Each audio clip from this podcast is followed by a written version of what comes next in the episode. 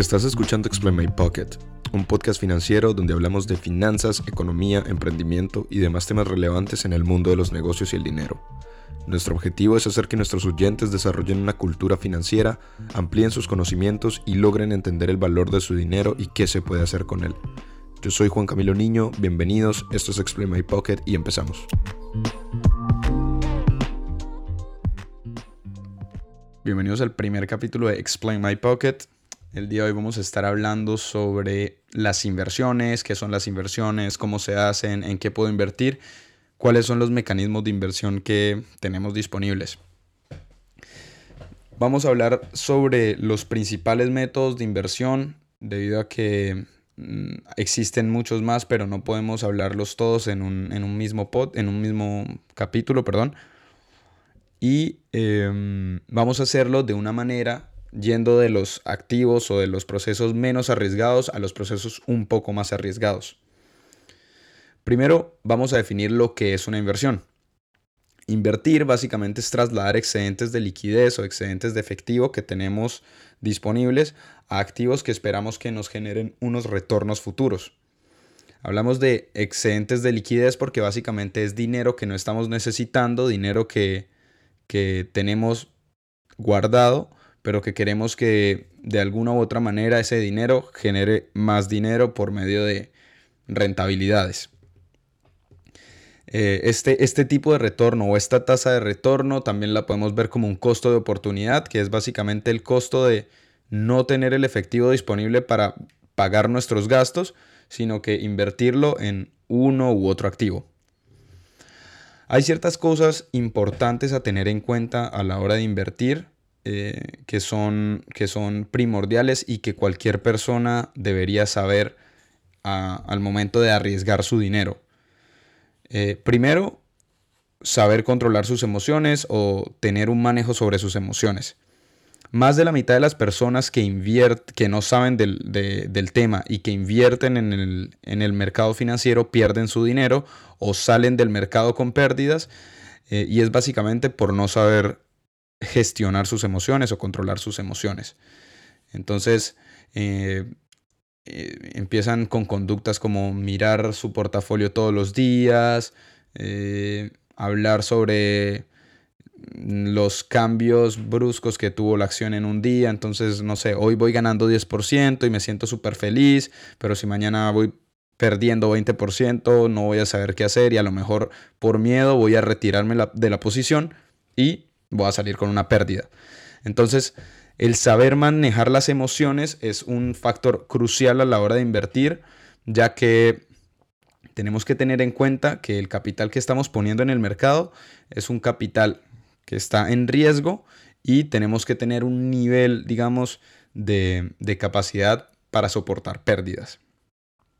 Entonces, em, por ejemplo, Warren Buffett decía que que el mercado o la bolsa de valores es un mecanismo por el cual se transfiere dinero del impaciente al paciente. Es decir, el impaciente que vio su portafolio en rojo y que ve que está perdiendo y le dio miedo a perder más, se retiró con pérdidas y esa es la ganancia del que se esperó un mes más, un año más y el activo en el que estaba invirtiendo aumentó de valor. Ya que, como se sabe, el mercado no siempre va para arriba, a veces va para abajo también. Otro de los factores importantes a la hora de invertir es saber, saber cuál es nuestro perfil de riesgo y cuál es nuestro horizonte de inversión. El perfil de riesgo se define básicamente como la capacidad o eh, la manera en la que estamos dispuestos a asumir cierto, eh, cierto número o cierta cantidad de riesgo. No es lo mismo que una persona que tiene 24 años, que acaba de salir de la universidad, que no tiene obligaciones, no tiene hijos, invierta, a que una persona ya un poco más grande, con familia, con obligaciones, con una hipoteca, invierta. Porque a lo mejor el de 24 años está más, un poquito más dispuesto a, asumir pérdidas que el de 34 que si no tiene para pagar pues su hipoteca le van a embargar la casa, por ejemplo. Así que hay que saber cuál es nuestro perfil de riesgo para, tener en cuenta y para saber cuál es el activo o cuál es el mecanismo de inversión apropiado para nosotros. También hay que tener un horizonte de inversión, es decir, saber a cuánto tiempo quiero yo invertir mi dinero. Es decir, espero obtener un retorno en un mes, espero tener un retorno en un año o espero tener un retorno en 10 años. Eh, porque de, esta manera, digamos, mezclando lo que es el perfil de riesgo con el horizonte de inversión, podemos encontrar cuál es el tipo de inversión, el método de inversión que más se adecua a nuestro perfil. Vamos a entender por qué tenemos que invertir o por qué es importante invertir y es básicamente porque nuestro dinero a medida de que pasa el tiempo va perdiendo su valor y esto es debido a la inflación. La, inflación es básicamente el cambio de precios en, los artículos que compramos en el día a día y es lo que quiere decir es la pérdida del valor de la compra de tu dinero. Entonces, no es lo mismo hablar de 10 dólares hoy a 10 dólares hace 15 años. A lo mejor con 10 dólares hace 15 años te comprabas una camiseta y un pantalón y hoy con 10 dólares solamente te puedes comprar una Coca-Cola. Entonces es, eh, esto es, es, debido a la inflación y este es el por qué deberíamos nosotros también invertir el dinero que no estamos gastando o que no estamos necesitando, porque el dinero que no se invierte o el dinero que está guardado debajo del colchón va perdiendo valor a lo largo del tiempo. Una vez definido esto, em, del por qué deberíamos invertir y, qué es lo que tenemos que tener en cuenta a la hora de invertir, ya podemos hablar un poco de los tipos de inversión o los mecanismos de inversión.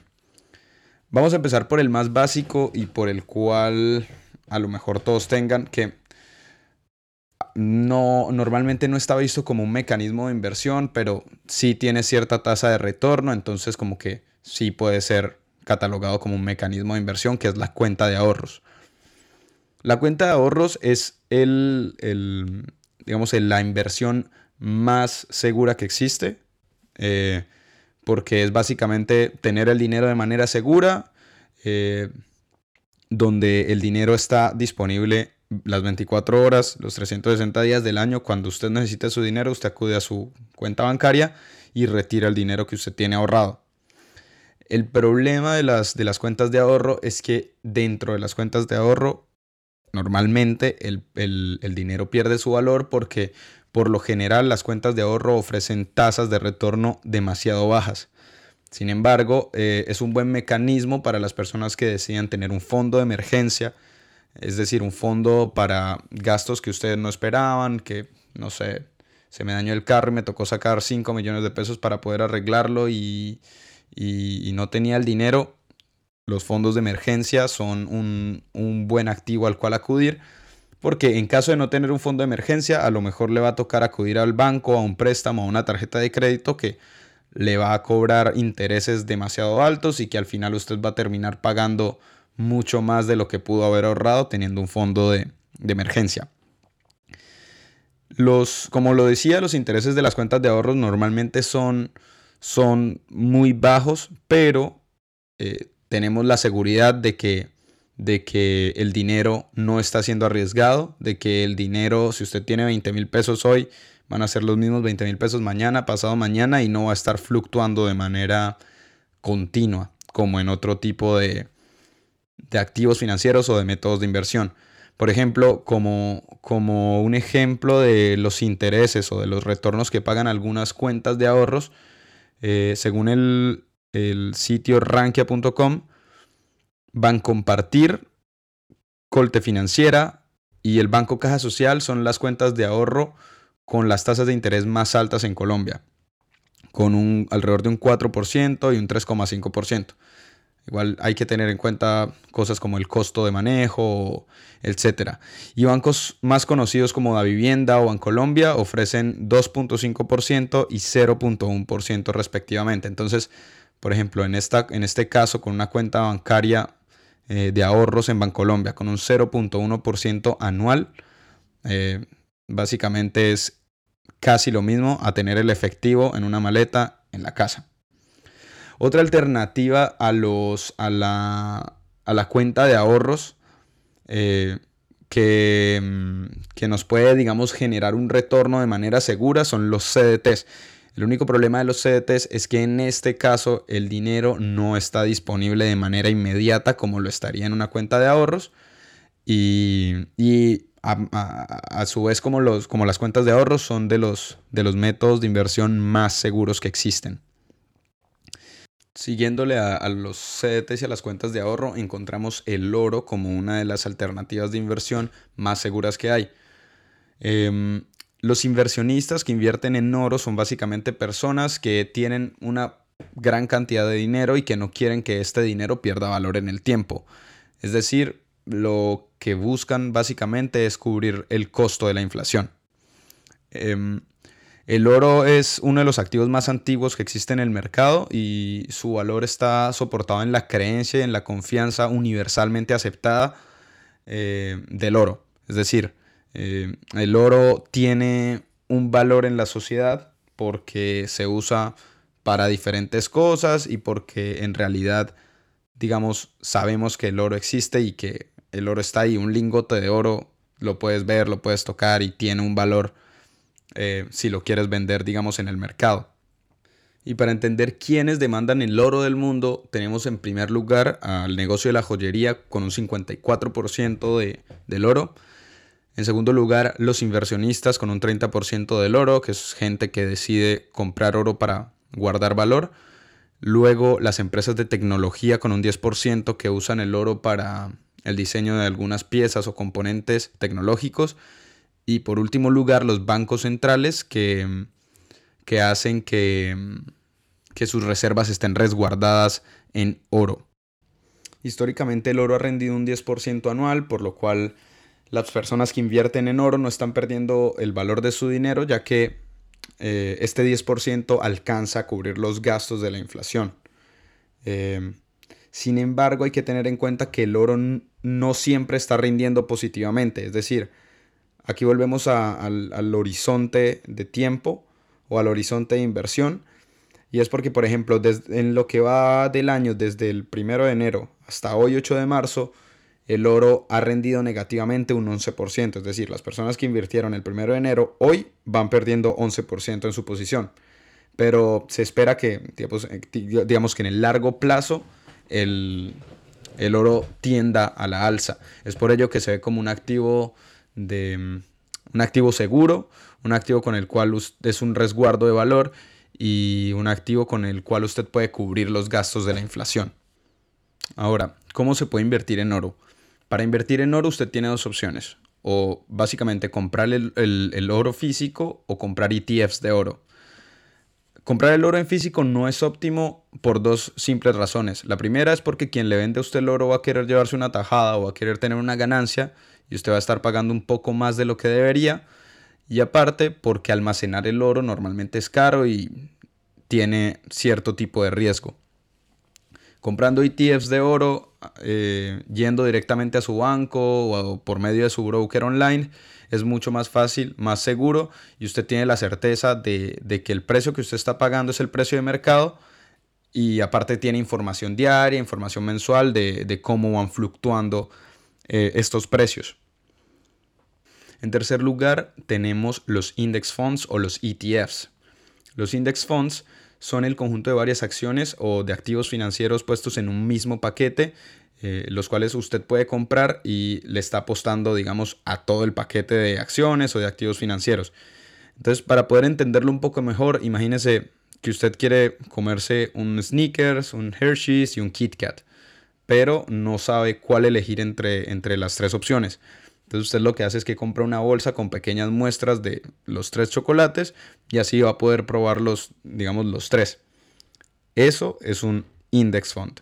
Es básicamente la aglomeración de, todas las, de todos los activos que el, index eh, tiene y eh, dependiendo de su fluctuación en conjunto, usted tiene una rentabilidad positiva o negativa.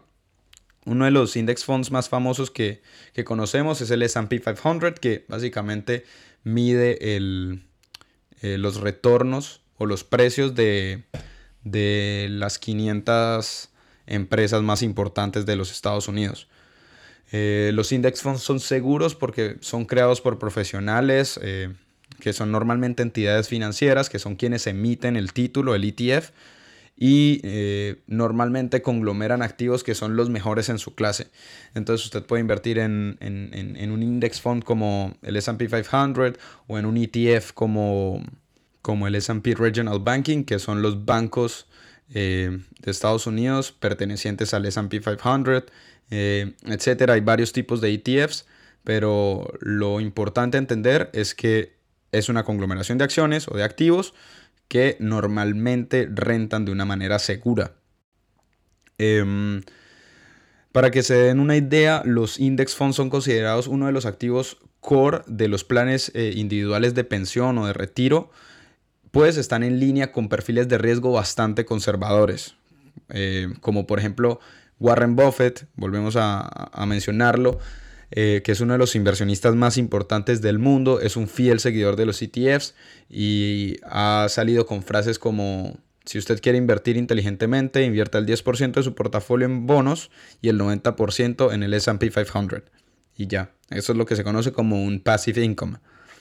Em, para que tengan en cuenta, por ejemplo, el SP 500 en, en promedio los últimos 10 años ha rendido un 13.3% y el Dow Jones en los últimos 10 años ha rendido eh, un 12.28% en promedio. Una alternativa en Colombia que existe es también los fondos de inversión colectiva, eh, que a pesar de que de alguna manera son similares a los ETFs, se diferencian en algunas cosas como la transparencia en la información, eh, la fijación de su precio o la gestión del portafolio mismo. Pero de eso vamos a hablar un poco más en otro capítulo. En cuarto lugar, tenemos los Real Estate Investment Trust, que son similares a los CTFs, pero estos eh, están hechos para inversión en real estate. Eh, imaginemos que yo tengo 50 mil dólares y me reúno con otros cinco amigos que también cada uno de ellos tiene 50 mil dólares. Entonces, entre todos, alcanzamos a tener un, un fondo de 300 mil dólares y con ese dinero compramos propiedades que por lo general nos van a generar algún tipo de rentabilidad. Entonces, eso, esos son los Real Estate Investment Trust, un fondo donde varias personas se ponen de acuerdo, invierten su dinero y ese dinero em, eh, lo invierten eh, quien sea que sea su gestor del portafolio en real estate o propiedades. Ya yéndonos un poco más al, sector arriesgado del asunto, eh, vamos a hablar sobre las acciones. Eh, en un próximo capítulo vamos a hablar más a fondo sobre las acciones, el mercado accionario, eh, cómo valorar una acción, cómo saber cuál es en realidad el precio de una acción. Pero por ahora vamos a hablar de, qué son las acciones y cómo se invierte a priori en acciones. Primero, las acciones son partes pequeñas del capital de una empresa. Entonces, es una manera que tiene la compañía para levantar capital. Entonces, una compañía que necesita, no sé, construir su planta, pero no tiene plata, va al mercado, vende sus acciones y los, las personas que las compran o los accionistas se vuelven dueños de unas pequeñas partes de las compañías. Y dependiendo del número de acciones o del porcentaje total de acciones que usted tenga, eh, alguien se puede considerar el dueño de una empresa. Entonces, normalmente por eso vemos que, los grandes dueños de las empresas, como no sé, digamos Jeff Bezos con Amazon o Elon Musk con Tesla, tienen una gran parte de las acciones de la compañía que normalmente supera el 50%. Eh, Cabe aclarar igual que las acciones que conocemos nosotros públicas como Tesla, Amazon, Google, Facebook, son compañías que son públicas. Es decir, son compañías que en algún momento decidieron ir al mercado a venderse, digámoslo así, eh, para recaudar dinero y por ello la información que ellos emiten es de conocimiento público. Es decir, si usted quisiera el día de mañana analizar cuánto gasta Tesla en X o Y cosa, usted puede ir a tesla.com y seguramente ahí va a encontrar los estados financieros de la compañía. Y esto para que no exista asimetría de información o para que no existan problemas del cómo se valoran las acciones o cómo accedemos nosotros a la información de, de una u otra acción. y de esa manera le aseguran al mercado o al inversionista poder tener acceso a, lo que llamamos el análisis fundamental de la compañía. Normalmente, o bueno, antes los procesos de análisis de las compañías eh, eran bastante largos porque eh, teníamos que ir a cada uno de los estados financieros, mirarlos, había que tener un conocimiento previo, pero mm, ahora hay muchas plataformas en Internet donde usted puede entrar y tiene indicadores de rentabilidad, indicadores de liquidez o indicadores del precio de la acción que a usted le dan una idea un poco más clara sobre la posición financiera que tiene la compañía. Al invertir plata en, en acciones o en este tipo de activos, podemos generar ingresos o podemos generar rentabilidad de dos maneras, por medio de los dividendos o por medio de la variación del precio de la acción. Cuando generamos dineros por medio de los dividendos, lo que estamos haciendo es recibir un dinero por cada una de las acciones que tenemos en la compañía. Normalmente, no sé, imaginémonos que Nike por cada acción paga 10 dólares.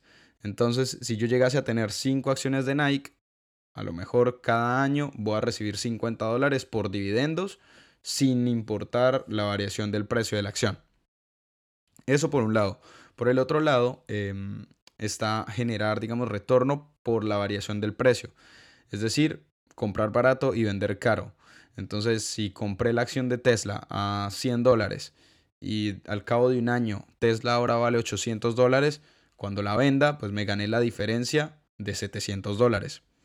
Em, sin embargo, hay que tener en cuenta que, que no todas las compañías pagan dividendos y tampoco están obligadas a hacerlo.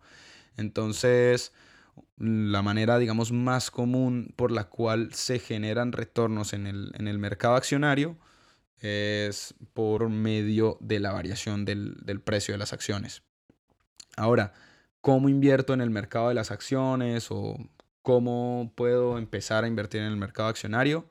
Em, esto lo vamos a hablar un poco más también en otro capítulo específicamente sobre acciones, pero para que se den una idea, el, la compra de las acciones siempre se tiene que hacer por medio de un, de un, de un intermediario que se llama un broker. Los brokers pueden ser, digamos, entidades bancarias o pueden existir brokers online como, como existen ahora muchos como Robinhood, eToro, Interactive Brokers, etc. Y dentro de los bancos normalmente cada banco tiene su, su división de corredores de, de bolsa como BBVA Valores, Da Vivienda Corredores, Credit Corp, pero normalmente se hace de esta manera. ¿Cuáles son los pros y los contras de los unos o los otros? Eh, dentro de los pros de las entidades bancarias es que su dinero está resguardado y respaldado por el banco, es decir, es una manera un poco más segura de invertir su dinero. Y em, un contra es que normalmente tienen o cobran comisiones bastante altas o digamos, que, son más caras que, si lo hiciéramos por medio de online brokers. Entonces, em, ah, uno de los contras, digamos, del online broker es que a lo mejor son eh, compañías de tecnología que están surgiendo, que no tienen el, el, capital suficiente para soportar, digamos, inversiones grandes como, no sé, de varios cientos miles de dólares pero para inversores como ustedes o como yo, que estamos empezando, que no tenemos mucho dinero en juego, eh, esta podría ser una muy buena opción debido a que, a que son baratos primero y son muy em, amigables con el usuario, es decir, tienen plataformas fáciles de entender. Ahora bien, el hecho de que la plataforma sea fácil de entender no quiere decir que sea fácil operar. Es decir, debe uno tener cierto nivel de entendimiento del mercado para poder, para poder saber elegir acciones, saber cómo hacerlo y saber en qué momento hacerlo. Así que eh, hay que tener en cuenta eso, que las acciones son un, activo riesgoso, pero así como es riesgoso, eh, si se hace bien, puede tener retornos importantes o retornos mayores a los de los activos de los cuales hablamos anteriormente. Y en último lugar, dentro de los mecanismos de inversión encontramos las criptomonedas. como el activo más riesgoso en el cual podemos invertir en estos momentos. Eh, las criptomonedas básicamente están soportadas en la creencia de las personas, es decir, en la confianza que, que usted tenga sobre la Bitcoin o que yo tenga sobre la Bitcoin y en el hecho de que yo a usted le acepte una Bitcoin a 50 mil dólares por Bitcoin. Em, funcionan por medio de un mecanismo de blockchain que, o una tecnología de blockchain que es básicamente em, una serie de, de códigos que hacen que la información de la persona que emite la transacción, que la recibe y del monto esté totalmente segura y que sea irrastreable. El problema de estos mecanismos es que aún no están regulados y, es por ello que, que normalmente los bancos aún no han aceptado las criptomonedas. Sin embargo, los, los, la tendencia es que en el futuro este pueda ser un, un, un medio de pago eh, de fácil acceso, pero por lo pronto, analizándolo como un mecanismo de inversión, es el activo más riesgoso del cual podríamos estar hablando. Em, digamos, a diferencia de las acciones, las criptomonedas no generan dinero, es decir, cuando usted compra una acción, cuando usted compra, por ejemplo, Amazon o cuando usted compra Tesla, usted sabe que detrás de esa acción hay una compañía completa que vende carros y una compañía completa que está generando cierto flujo de efectivo anualmente. Mientras que por su lado, Bitcoin no es más que un método de pago que está aceptado por cierto tipo de personas y que tiene el precio que el mercado le decide poner. Entonces, em, por eso decimos que es un mecanismo de inversión, un activo bastante riesgoso y es recomendado únicamente para inversionistas con perfiles de alto riesgo. Es decir, aquellos que tienen un excedente de liquidez del cual no van a, digamos, del cual del cual no van a necesitar en un futuro y en caso de perderlos no les va a afectar de ninguna manera su, su capital propio.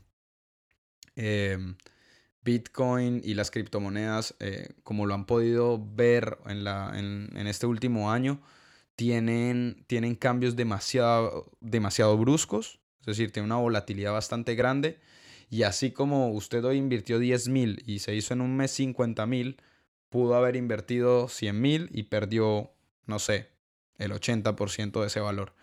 Entonces eh, hay que tener bastante cuidado.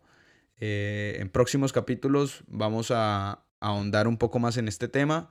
Vamos a lo mejor a hablar con, con algún profesional en criptomonedas, con algún trader eh, profesional de, de ellas, para entender un poco más sobre lo que son, cómo funcionan y cuál es el futuro que se les ve. Así que para concluir debemos saber que antes de invertir capital en el mercado de, valores, tenemos que saber que es un capital que está en riesgo. Por ello, tenemos que crear un perfil de riesgo y un horizonte de inversión. Nuestro perfil de riesgo nos va a decir cuánto dinero queremos invertir y cuánto dinero estaríamos dispuestos a perder en caso de que no salga como esperamos. Y un horizonte de inversión nos va a dar eh, una idea clara de en cuánto tiempo debemos esperar retornos positivos. Todo esto para no ser víctimas una vez más y no hacer parte del gran porcentaje de personas que entran al mercado de valores y salen con los bolsillos rotos. Gracias por escucharnos. Esto fue el primer capítulo de Explain My Pocket. La próxima semana volvemos con nuevo contenido y con más información para ustedes. Hasta luego.